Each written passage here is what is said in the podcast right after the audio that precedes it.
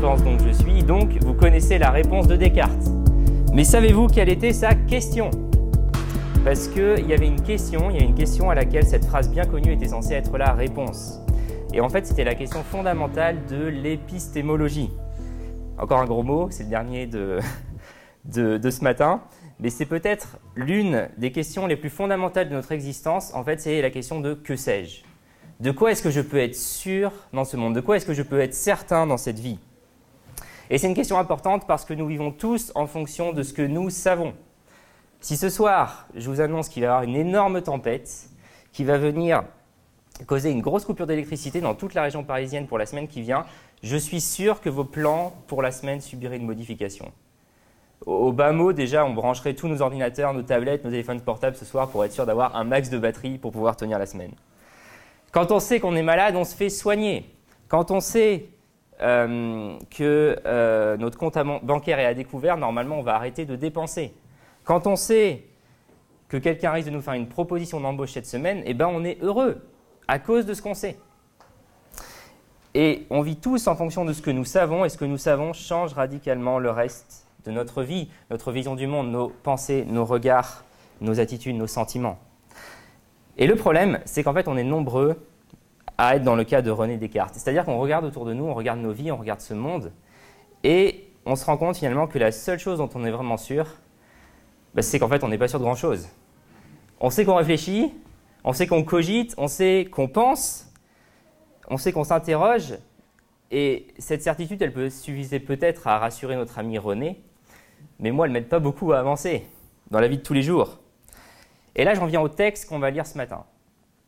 Parce que Romains 8, Romains chapitre 8, nous apprend que si nous plaçons notre confiance dans les vérités de l'Évangile, si euh, nous plaçons notre confiance en Jésus, alors ça nous procure un savoir, ça nous procure une connaissance, ça nous procure une assurance, ça nous procure des vérités en béton armé sur lesquelles on peut construire notre vie.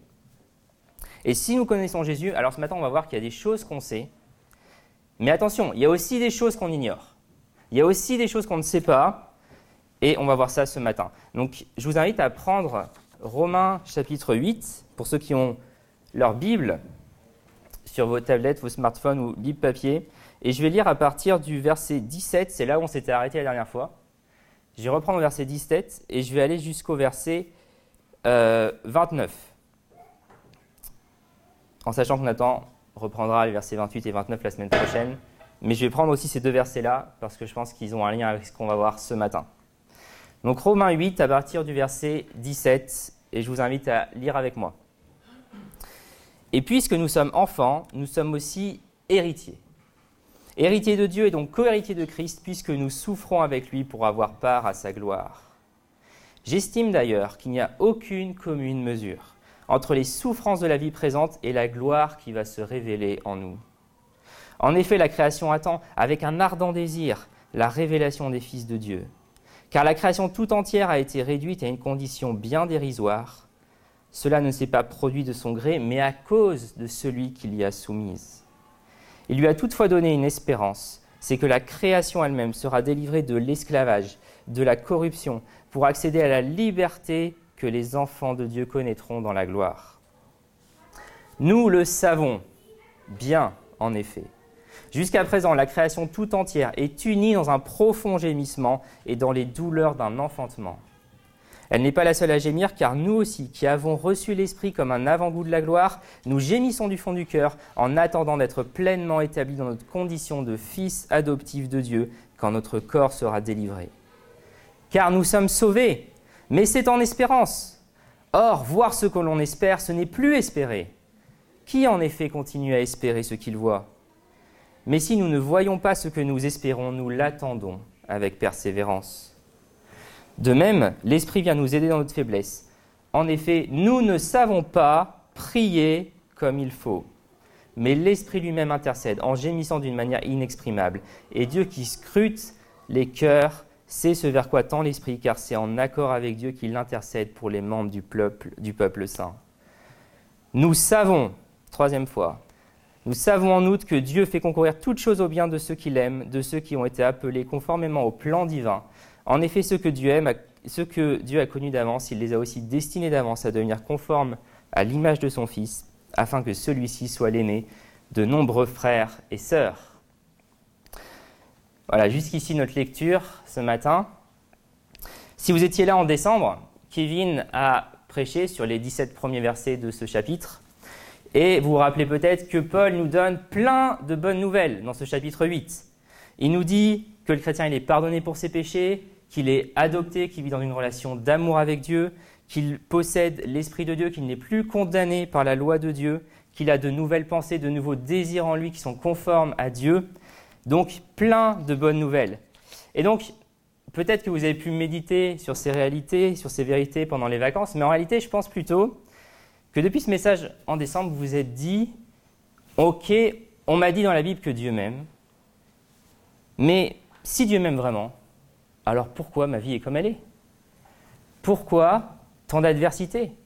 Pourquoi tant de doutes? Pourquoi tant de souffrances? Pourquoi ma vie est si difficile? Si Dieu est bon, s'il n'y a plus de condamnation, s'il n'y a plus d'esclavage, alors pourquoi ma vie ressemble à ça? Et en fait, ce qui est frappant lorsqu'on lit tout Romains 8, c'est de voir combien la souffrance, elle est présente dans tout ce chapitre. Dès la fin du verset 17, au verset 35 où Paul parle de la détresse, de l'angoisse, de la persécution, de la faim, et dans la section des versets qu'on vient de lire ensemble, la souffrance, elle est partout présente. Et vous voyez, à la différence du bouddhisme, à la différence du matérialisme, le message de la foi chrétienne, c'est pas crois à Dieu et regarde combien immédiatement ton taux de douleur, de souffrance, de stress va diminuer. La Bible, comme dit Jonathan Spencer, c'est pas une pub pour un fauteuil stressless, euh, c'est pas une pub pour des vacances exotiques qui nous permettraient de couper de toute la souffrance, de tout le stress, de toute la difficulté qu'on a dans notre vie sous soleil. Mais en fait, le message de Jésus, c'est même précisément le contraire. Jésus dit très clairement à ceux qui le suivent ou à ceux qui songent à le suivre que euh, si vous le faites, votre vie sera peut-être plus difficile et même à certains égards beaucoup plus pénible que si vous continuez à faire votre chemin tout seul. Donc, si on est allergique à la souffrance, en vrai les amis, il vaut mieux s'adresser à Bouddha ou partir en vacances. C'est ça qu'il nous faut, plus que Jésus. Mais Paul, dans ce passage, il nous donne trois affirmations, et je le crois vraiment sincèrement, elles peuvent bouleverser nos vies quant à notre rapport à la souffrance. Voilà ce que dit Paul. Il va dire Nous savons que les gémissements cesseront. Ça, c'est Romains 8, versets 18 à 25. Ensuite, il dit Nous ne savons que prier. Nous ne savons pas que prier. Mais nous savons que les gémissements de l'esprit, eux, ne cessent pas. On va voir tout ça, je vais le détailler. Et enfin, versets 28 à 29, nous savons que tout ce qui nous arrive, même nos gémissements, contribuent à notre bien. Donc je vais passer plus de temps ce matin sur le premier point. Donc vous inquiétez pas si le temps passe et que vous ne voyez pas terminer le premier point, les deux derniers sont plus rapides. Alors, avant qu'on explore ces affirmations qu'on voit là, ces trois affirmations, j'aimerais faire une remarque. C'est que dans notre monde occidental moderne, c'est quoi la place de la souffrance? Bah, Ce qu'on remarque, c'est que la souffrance, elle est considérée comme une entrave au bonheur. Euh, elle peut apporter rien de bon. La souffrance, elle va toujours être à, atténuer, à éliminer, à supprimer. Elle n'a pas de sens. Euh, le but de l'existence, c'est tout simplement de passer de la naissance à la mort avec le moins de souffrance possible. Mais dans la pensée antique, déjà, la souffrance, elle était vue différemment. Elle permettait quelque chose. Elle permettait d'apprendre et de grandir. Elle avait une place importante dans les philosophies grecques. Elle faisait partie de la vie. On devait apprendre quelque chose en la supportant. Il y avait par exemple ce conseil qui revient souvent chez les philosophes grecs il faut apprendre à ne pas vouloir changer ce qu'on ne peut changer. Il faut apprendre à ne pas vouloir changer ce qu'on ne peut changer. Donc il y avait une place pour la souffrance dans la philosophie grecque. Et dans le christianisme, il y a une place pour la souffrance aussi. Elle n'est pas euh, niée, elle est réelle. Elle n'est pas à rechercher en soi, bien sûr, mais elle fait partie de la vie dans ce monde déçu. Et si Dieu n'annule pas pour l'instant toute souffrance, il va venir nous rejoindre dans nos souffrances. Alors on va détailler ces trois affirmations. Nous savons que les gémissements cesseront. Alors qu'on est dans Romains 8 et que Paul, il nous donne bonne nouvelle sur bonne nouvelle, on arrive au verset 17 et la surprise, phrase inattendue, nous sommes héritiers de Dieu, co-héritiers de Christ, ok, puisque nous souffrons avec lui pour avoir part à sa gloire. Et Paul a commencé par exalter les privilèges du chrétien qui a été adopté par Dieu, mais s'il a fait ça, il ne veut pas passer sous silence une réalité, un aspect, on va dire, beaucoup moins fun, beaucoup moins enviable de l'existence, c'est que au statut de fils de Dieu s'attache la souffrance. Paul est en train de dire, si vous êtes enfant de Dieu, vous allez passer par un schéma de vie qui comporte deux phases.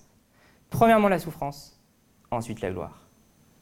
L'état final, c'est la gloire, mais avant, il y a la souffrance. Et quand on parle de souffrance, il y a toutes sortes de souffrances pour un chrétien. Il y a quoi comme souffrance qu'un chrétien peut vivre? Les souffrances de persécution. Hein, la Bible dit en 2 Timothée que tous ceux qui veulent vivre pieusement en Jésus-Christ seront persécutés. C'est au bien vrai dans certains pays. Nous, en Occident, ça va, on, on s'en sort bien, mais c'est vrai qu'il suffit d'être chrétien depuis trois mois, et puis on va se moquer de vous. Dire, vous croyez ça? Vous croyez en Jésus? Enfin, franchement, c'est une drôle d'idée. C'est pas une idée à la mode, en tout cas. C'est bizarre de penser ça, de croire en Jésus. Et donc il y a des souffrances de persécution, mais il y a aussi des souffrances de purification. Parce qu'on a encore bien des péchés en nous, on a encore bien des mensonges, on a encore bien de l'orgueil, on a encore bien de l'égoïsme. Et tout chrétien véritable, en fait, il est engagé dans une lutte contre le péché, dans une lutte pour mettre à mort le péché dans sa vie, et ça, ça engendre des souffrances. Et puis il y a les souffrances liées à l'état actuel de la création. Paul, il en parle dans Romains 8, je vais revenir dessus. Mais depuis la chute, depuis que l'homme s'est rebellé contre Dieu, toute la création a été entraînée avec l'homme dans sa chute. La mort, la maladie, la violence, les conflits sont entrés dans le monde depuis lors. Et on les voit tous les jours aux journaux télévisés. Alors en tout cas, regardez avec moi, juste regardez le verset 18 s'il vous plaît. C'est ce que des commentateurs appellent la thèse de Paul. Voilà ce que Paul dit, verset 18, et il va développer cette thèse dans les versets qui suivent. J'estime qu'il n'y a aucune commune mesure entre les souffrances de la vie présente et la gloire à venir. Et Paul dit, c'est tellement incomparable que ça vaut même pas la peine de les comparer. C'est comme si on comparait une goutte à l'océan. C'est comme si on comparait une seconde à une vie entière. Ça n'a rien à voir. C'est incomparable. Et si ça n'a rien à voir, c'est parce que les souffrances du temps présent sont passagères alors que la gloire, elle est éternelle. Dans un passage similaire en 2 Corinthiens 4, Paul dit Voilà pourquoi nous ne perdons pas courage. Même si notre être extérieur se détériore peu à peu, intérieurement nous sommes renouvelés de jour en jour. En effet, nos détresses présentes sont passagères et légères par rapport au point insurpassable de gloire éternelle qu'elles nous préparent. Pourtant, la réalité, les amis, c'est que lorsqu'on souffre dans cette vie, c'est toujours trop long c'est toujours trop long. Et le soulagement, il n'arrive jamais trop tôt. Mais Paul nous dit, ces souffrances-là qui sont longues, qui sont dures, elles sont rien comparées à la gloire à venir. Elles sont incomparables. Et, là, on pourrait se dire, en lisant ce texte, peut-être, enfin, moi, c'est ce que je me dis, je me dis, mais Paul, est-ce que tu as craqué Parce que dire ça, enfin, vraiment, je, je le dis avec le sourire, mais quand on est témoin vraiment de la souffrance que vivent certaines personnes dans ce monde, quand on est témoin de la souffrance que vivent des frères et sœurs, on se dit mais c'est pas possible de dire ça. Ça va pas, Paul, de minimiser la réalité de la souffrance. Et, là, il faut se rappeler que Paul, en ce qui concerne la souffrance, il en savait un rayon. Il en savait quelque chose. Paul, c'était pas un apôtre dans sa tour d'ivoire.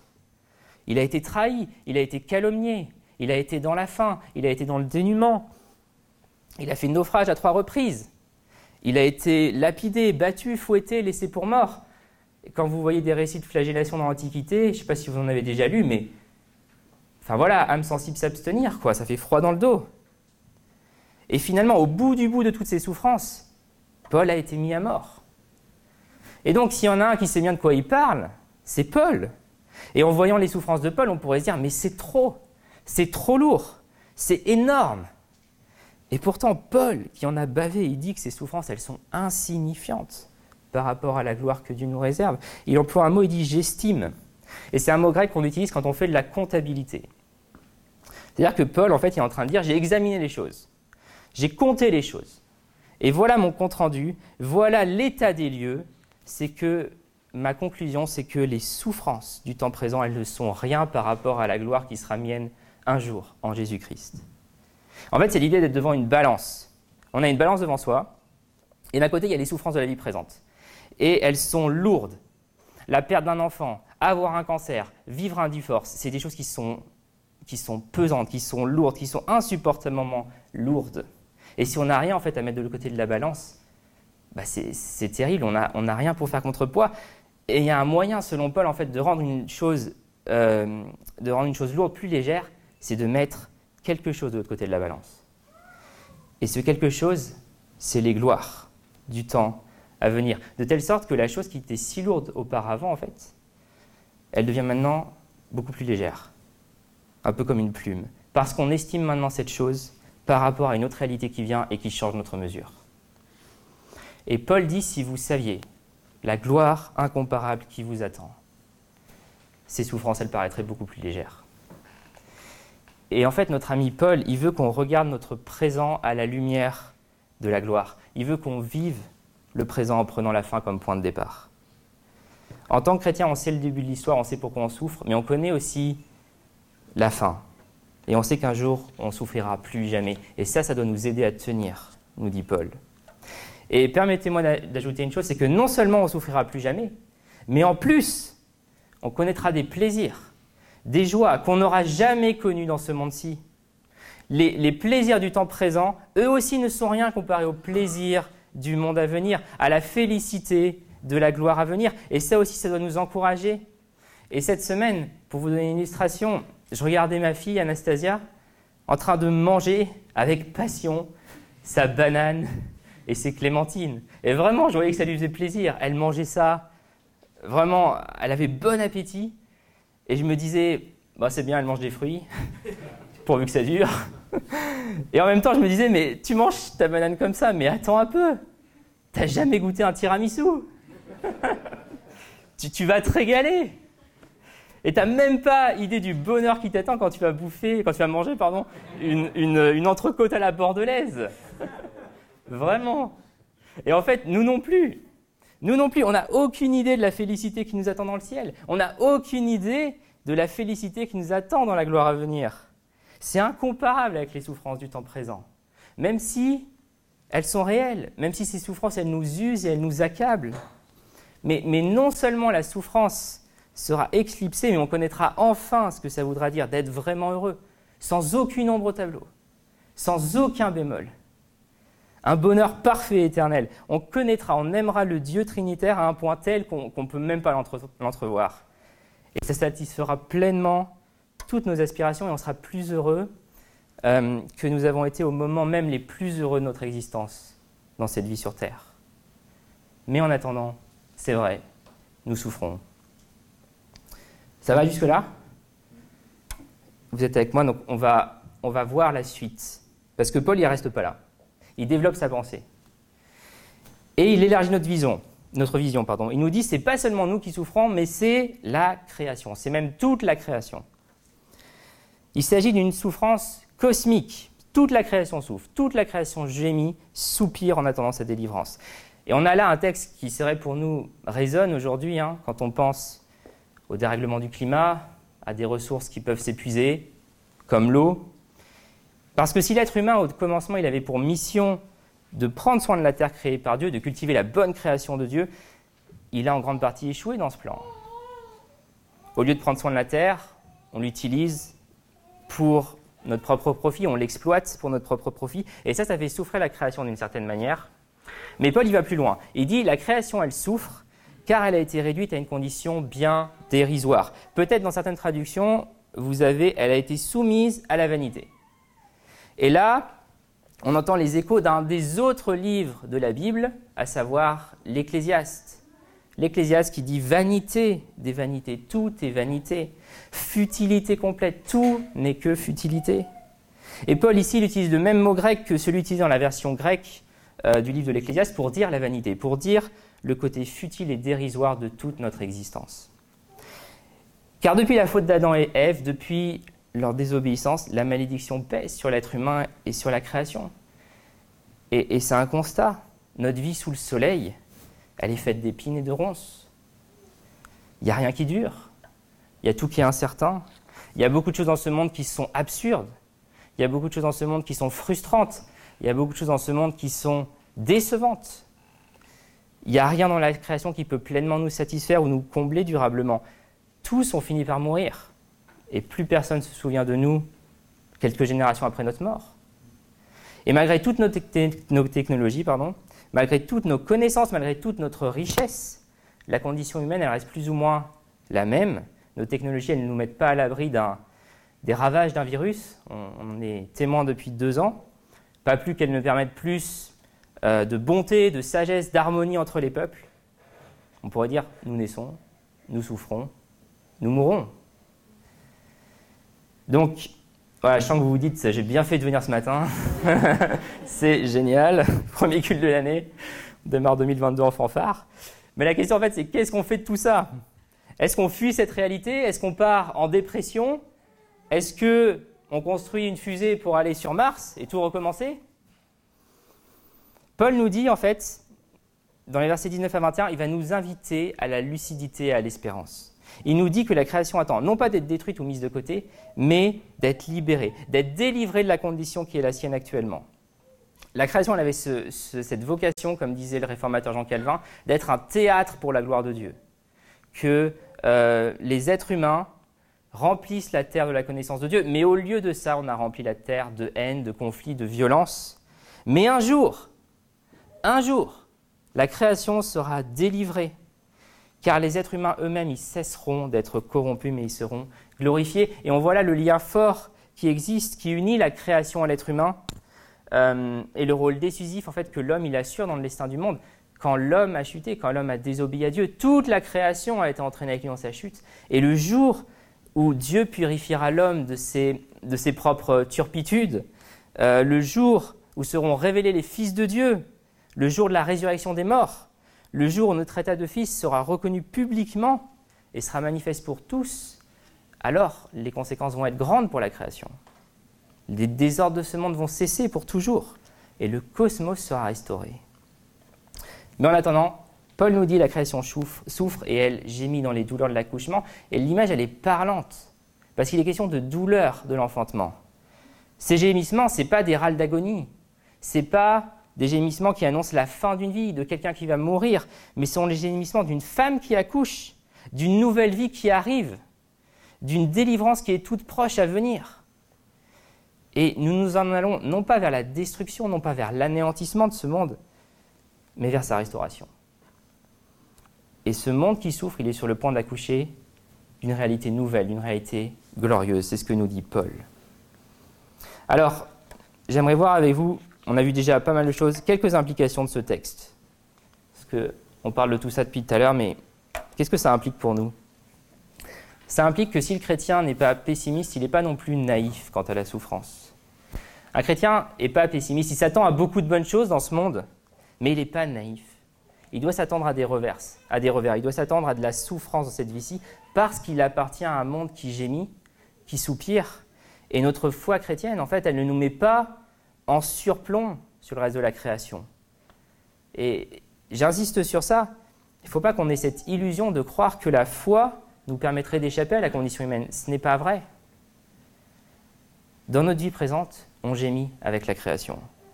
Et c'est pour ça que le chrétien doit être une personne réaliste, qui connaît la nature de la vie ici-bas, qui ne se leurre pas, quelqu'un qui est préparé et qui se prépare autant qu'il le peut à la souffrance.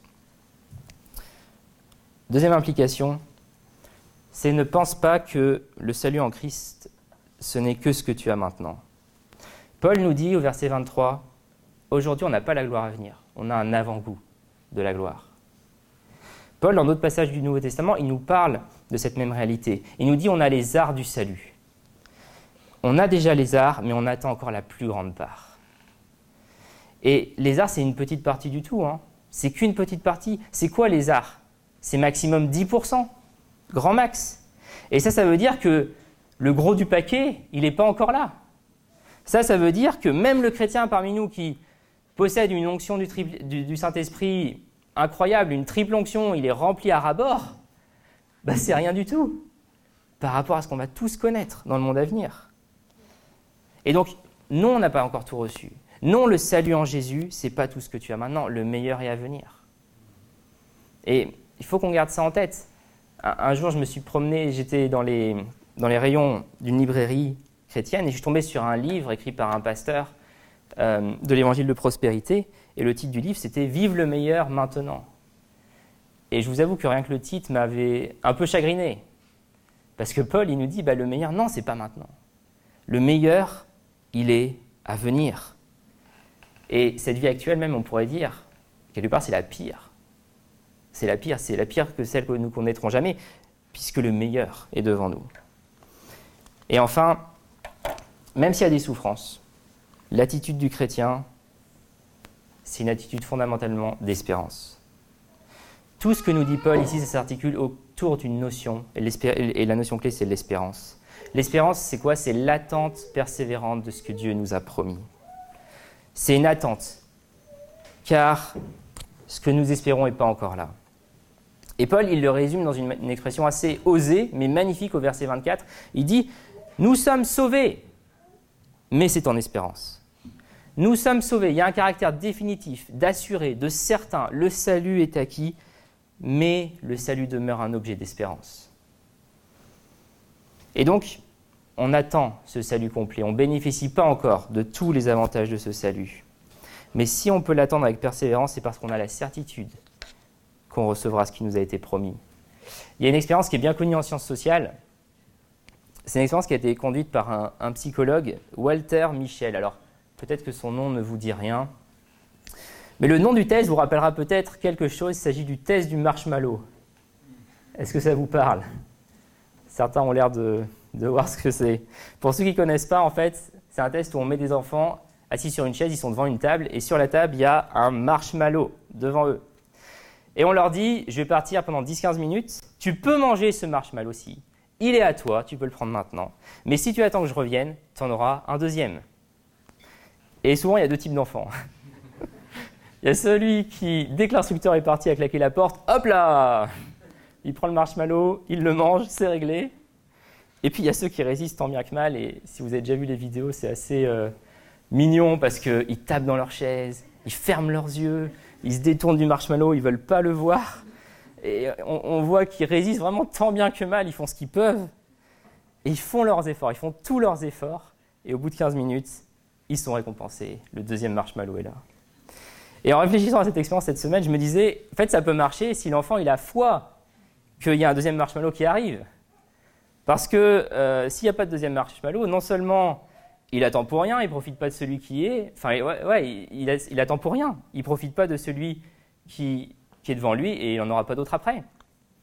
Et il me semble que ce qui nous permet de tenir aujourd'hui, c'est qu'on sait avec certitude ce qui va arriver demain on a une espérance et on a l'assurance que nous obtiendrons ce que Dieu nous a promis, parce qu'il est le Dieu qui ne ment pas. Nous tiendrons bon puisque quelque chose de plus grand et de plus beau nous a été promis. Et je vous assure, les amis, il y a plus qu'un marshmallow à espérer. Alors, voilà, on a fini cette partie. Je vais avancer et passer à la deuxième. Nous ne savons que prier mais les gémissements de l'esprit ne cessent pas. Et c'est intéressant ici parce que Paul, il dit pas nous savons, mais il dit nous ne savons pas. Nous ne savons pas prier comme il faut, mais l'Esprit lui-même intercède en gémissant d'une manière inexprimable. C'est le verset 26.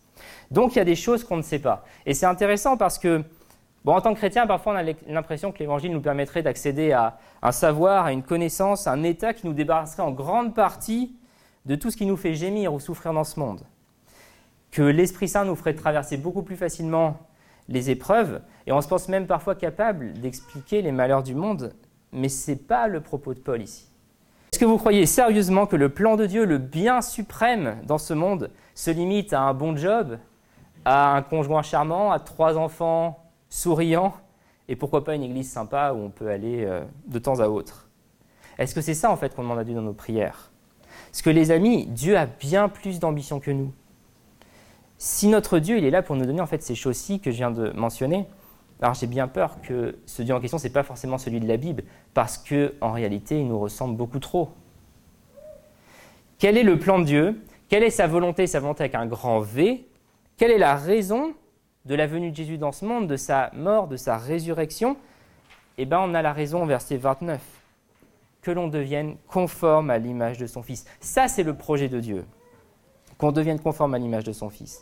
Et donc, finalement, si tout le reste fout le camp, si on termine notre vie dans la misère, dans la pauvreté, en ayant presque tout perdu dans notre existence, mais qu'on a été rendu à travers ces choses plus conformes à Jésus, eh bien, c'est une réussite. C'est une réussite. Et cette vérité, elle me semble, elle transforme notre existence. Parce qu'elle transforme notre regard sur c'est quoi une réussite et c'est quoi un échec. sur la joie et sur l'espérance. On voit que l'essentiel, en fait, n'est pas forcément là où on croyait qu'il était.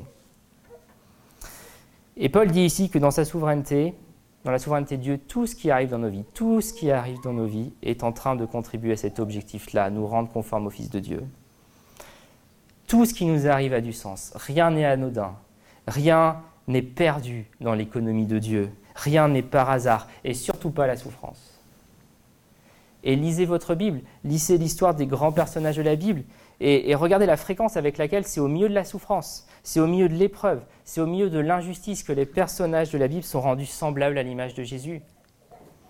Parlez avec n'importe quel chrétien expérimenté. On en a certains ici dans l'Église. On n'a pas beaucoup de cheveux blancs, c'est vrai, mais on en a. Bah, allez leur demander c'est quoi la période de, votre vie à laquelle Dieu a le plus œuvré, vous a réellement transformé pour que vous deveniez semblable à Jésus-Christ? Et 9 fois sur 10, ils vont vous dire c'était pas sur le long fleuve tranquille, mais dans l'adversité, dans la difficulté. Et, si on croit cette vérité, alors quand c'est difficile, notre prière quotidienne à Dieu, ça va pas être juste sors-moi de là, Seigneur, règle-moi ce problème, je veux être tranquille. Mais on a plus d'ambition en fait maintenant. On va pouvoir prier, fortifie-moi dans l'épreuve, Seigneur, libère-moi-en. Mais si elle doit durer, montre-moi comment dans cette situation précise tu es en train d'œuvrer pour ce bien suprême, pour que je ressemble à ton Fils bien-aimé, pour que je sois comme tu l'as voulu au commencement, à l'image de ton Fils. Et tout ce qui nous arrive est pour ce bien suprême. Alors je vais terminer, et j'aimerais conclure avec cette image du verre à moitié vide ou à moitié plein. Parce que je suis conscient ici qu'on ne voit pas tous le monde de la même façon. On ne voit pas tous les événements qui se produisent dans nos vies dans ce monde de la même manière. Certains vont voir le verre à moitié vide, d'autres à moitié plein. Et pour ceux d'entre nous qui voient le verre à moitié plein, j'aimerais vous demander, en fait, à la lumière de ce qu'on a vu ce matin, est-ce que vous gémissez? Est-ce que vous soupirez quand vous voyez les souffrances de ce monde? Ou est-ce que, en fait, vous êtes en danger de minimiser les souffrances de la vie, de minimiser les souffrances d'autrui, d'être à l'aise avec le péché, d'être à l'aise avec la mort et le mal dans notre monde. Est-ce que nos émotions sont tellement émoussées finalement qu'on est apathique quand il s'agit de réagir au mal dans ce monde? Un commentateur de ce passage, il a écrit, il y a des chrétiens qui sourient trop et qui ne soupirent, qui ne gémissent pas assez. Et si devant le mal et la souffrance, vous soupirez pour la gloire, c'est une bonne chose. Et puis, parmi nous, il y a ceux qui se font beaucoup de soucis, qui voient le verre plutôt à moitié vide. Et j'aimerais vous encourager vraiment à consolider dans vos vies le verre à moitié plein de l'évangile de Jésus-Christ qui a déjà fait irruption dans ce monde. Que nos habitudes émotionnelles négatives, en fait, elles puissent être compensées par les promesses de Dieu, par cette réjouissance anticipée du monde nouveau qui vient. Et vraiment, j'aime dire ceci, surtout dans une dans, un temps où on parle beaucoup de catastrophisme, où on parle beaucoup de collapsologie, pour vous qui voyez le verre à moitié vide, j'aimerais vraiment vous encourager à être soupirant, à être gémissant, mais non pas plaignant.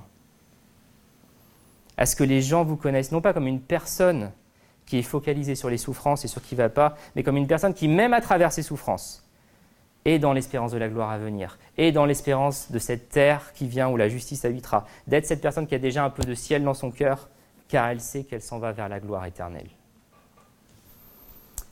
Et puis enfin, parmi nous, peut-être qu'il y en a qui ne sont pas chrétiens, qui ne se disent pas chrétiens ce matin.